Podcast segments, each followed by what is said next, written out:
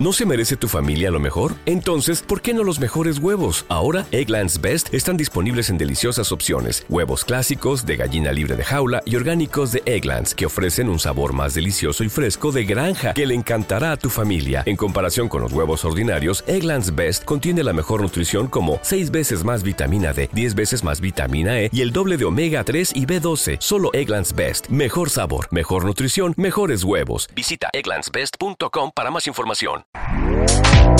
Este podcast forma parte de Evox Originals. Disfruta de este avance.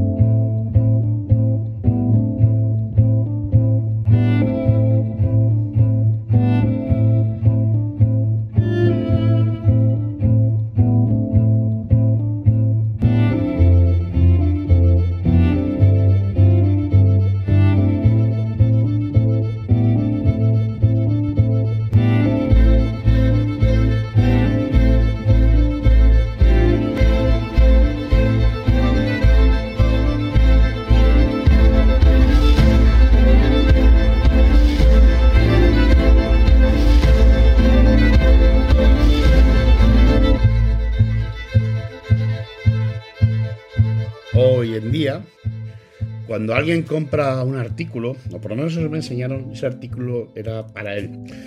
Es verdad que en una sociedad como la nuestra generamos unas cantidades monumentales de mercancías que acaban en trasteros, que acaban abandonadas en los pisos o bien directamente tiradas en la basura.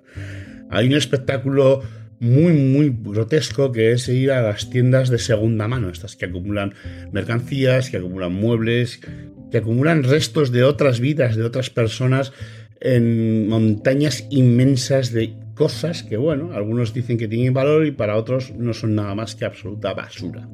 Eso se basa en que tienes derecho de propiedad, esa tan cacareada por los liberales, de propiedad privada sobre los objetos, los bienes llamados bienes muebles. Eso que decía Marx, que era el fetiche de la mercancía, eso que hace que compres una mercancía e inmediatamente después estés pensando en comprar otro producto diferente, del mismo tipo o similar, pero que genera una serie de acumulaciones. Acumulación me refiero a acumulación de objetos en tu casa, ¿no? Cualquier armario, cualquier trastero está siempre a rebosar. Esa era la lógica del capitalismo, la primera lógica generar mercancías que son adquiridas por los consumidores que luego son desechadas para adquirir otras mercancías. Sin embargo, el capitalismo del siglo XXI ha descubierto una nueva forma, una nueva forma que nos llamó mucho la atención hace ya unos años, porque esto no es nada nuevo, pero que a nosotros, en ampliando el debate, nos llamó mucho la atención el día que vimos el famoso artículo que encima era una puta patraña, de los más mierdas sobre cómo los rusos, el ejército ruso, había robado, entre comillas, lo de robado, unos mm, tractores, maquinaria agrícola en, estado, perdón, en Ucrania y se la había llevado a su territorio y la empresa fabricante los había capado tecnológicamente, ¿no? A través de internet, bueno, pues había hecho unas cositas ahí en el software, en la programación, y jojo, se reían tu cuñado, se reía mi cuñado de que mira qué buenos son los americanos que le han dado por culo a los ladrones de los rusos.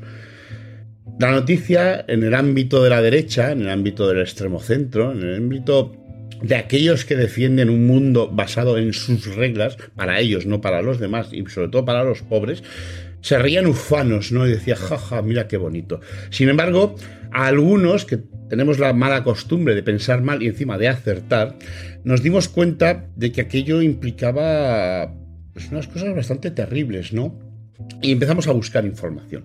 Buscamos información de qué ocurría con cuando una empresa del tipo que sea, me da igual que sea Napster, me da igual que sea Spotify, me da igual que sea Apple, me da igual que sea la John Dee, que sea la Dove, la Far, que sea cualquiera de las empresas que venden hardware a los que le aplican un software. Bueno, pues buscando información descubrimos que, por ejemplo, Mercedes este año saca, la casa Mercedes-Benz, la que hace coches, saca un paquete en sus vehículos, que es el eje trasero autodireccionable, que es una cosa que los Volvos en los años 90, en el año 2000, llevaban casi todos de serie a partir de ciertas gamas. Pues resulta que ese mm, invento, que es que se te mueve el eje de atrás para ayudarte a entrar mejor las curvas, va a ser de pago. ¿Qué significa de pago? que el, coche está preparado mecánicamente para disponer de ese artilugio, pero el software que lo ejecuta hay que pagarlo mediante suscripción. Es una suscripción premium. Y si no lo pagas, no lo tienes. También leíamos que el modo ese ridículo de los Teslas que pisas el acelerador y va a toda hostia, hace en 3 segundos pasa a 100 kilómetros por hora eh, así llegas antes al, curro, ¿no? O al siguiente semáforo, según lo mires. Bueno, pues que el sistema cuesta 6.500 euros, es una pieza de software para los motores eléctricos y que si vendes tu coche, el siguiente propietario eh, tiene que volver a pagarlo.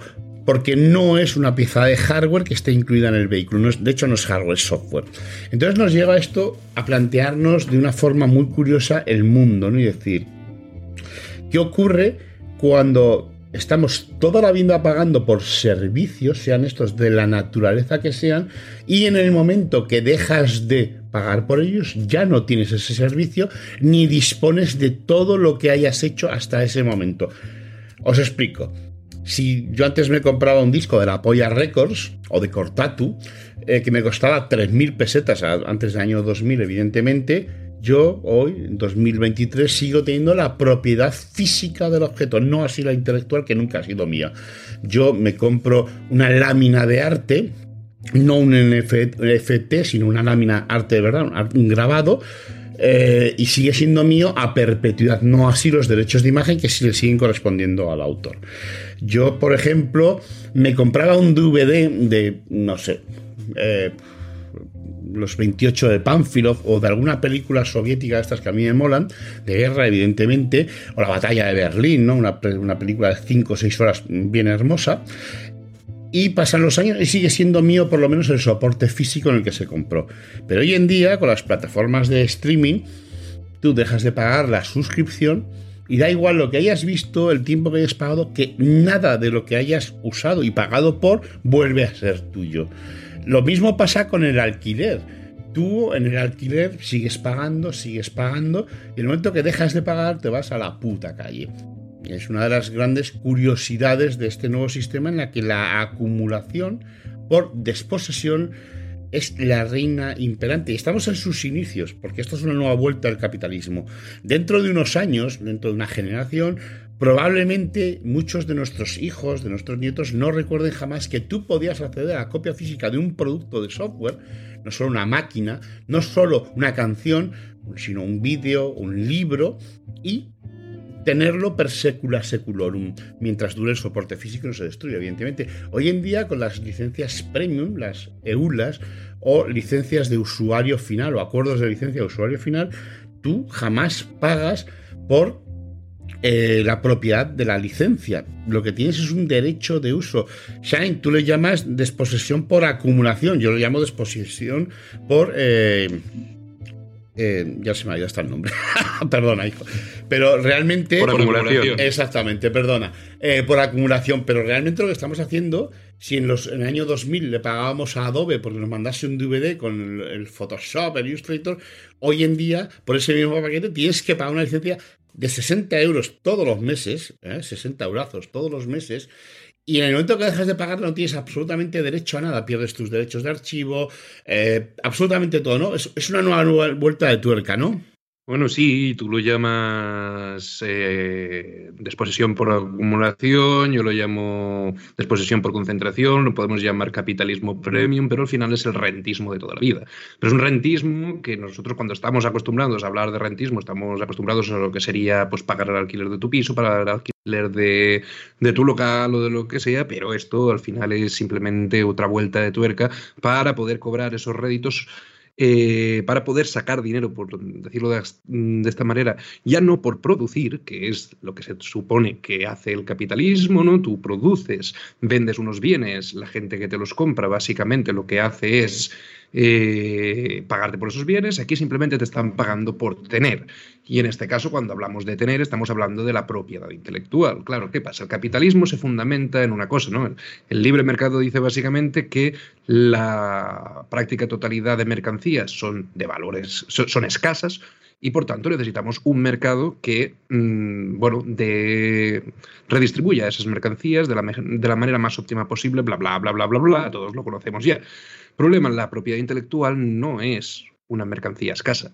Es decir, eh, las ideas no son un un producto que, se pueda acabar, es una mercancía que se puede acabar y por tanto necesitamos, mm, ¿qué podríamos hacer ahí? ¿no? O sea, dentro de, toda esta eh, cosmovisión capitalista eh, hay que hacer algo para que, bueno, que esa propiedad intelectual poder acotarla, poder meterla dentro de, bueno, poder ponerle una etiqueta y decir esto es mío y además lo voy a restringir y ahora es mágicamente un bien escaso.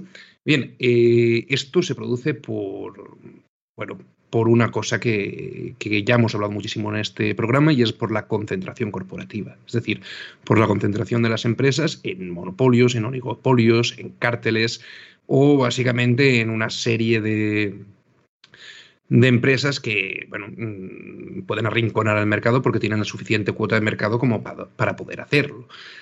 Esto es una realidad que es innegable, es decir, si vemos a cualquier, a cualquier, cualquier estudio, vemos que la práctica, la práctica totalidad de, las industrias se han ido concentrando en los últimos años, especialmente a partir de la revolución neoliberal que nos trajeron esas dos personas a las que tanto cariño les tenemos en este programa, que son Thatcher y Reagan. Y bueno, a día de hoy, pues eso, la inmensa mayoría de, todos los sectores productivos de, de Occidente están controlados por un puñado de compañías. ¿no? En Estados Unidos, por ejemplo, estamos hablando de que prácticamente todos los sectores industriales están dominados por cinco o menos compañías. Claro, eh, cuando, cuando ocurre esto y estas empresas empiezan a tener muchísimo peso en el mercado, muchísimo poder, utilizan ese poder básicamente para presionar políticamente, es decir, le van dando dinero a los políticos, ¿no? Eso que se suele llamar lobbying, que yo lo llamo soborno, soborno legal, por decirlo de esta manera, para empezar a poner esas acotaciones al mercado, ¿no? Al mercado de la propiedad intelectual, que como ya hemos dicho es un mercado de bienes infinitos, ¿no? Eh, no es un mercado de bienes escasos. Y a raíz de eso tenemos una serie de desregulaciones que permiten concentrarse cada vez más y más y más a estas empresas y también tenemos una serie de re-regulaciones, es decir, vamos a regular algo que antes estaba regulado para que no pasara, para que esta vez sí que pase. Y así tenemos, por ejemplo, el pistoletazo de salida de todo este berenjenal, que es la Digital Millennium Copyright Act, la DMCA. ¿Te está gustando lo que escuchas? Este podcast forma parte de Evox Originals y puedes escucharlo completo y gratis desde la aplicación de Evox. Instálala desde tu store y suscríbete a él para no perderte ningún episodio. Dale más potencia a tu primavera con The Home Depot. Obtén una potencia similar a la de la gasolina para poder recortar y soplar con el sistema OnePlus de 18 voltios de Ryobi desde solo 89 dólares. Potencia para podar un tercio de un acre con una carga. Potencia para recortar el césped que dura hasta dos horas. Y fuerza de soplado de 110 millas por hora. Todo con una batería intercambiable. Llévate el sistema inalámbrico OnePlus de 18 voltios de Ryobi. Solo en The Home Depot. Haces más. Logras más.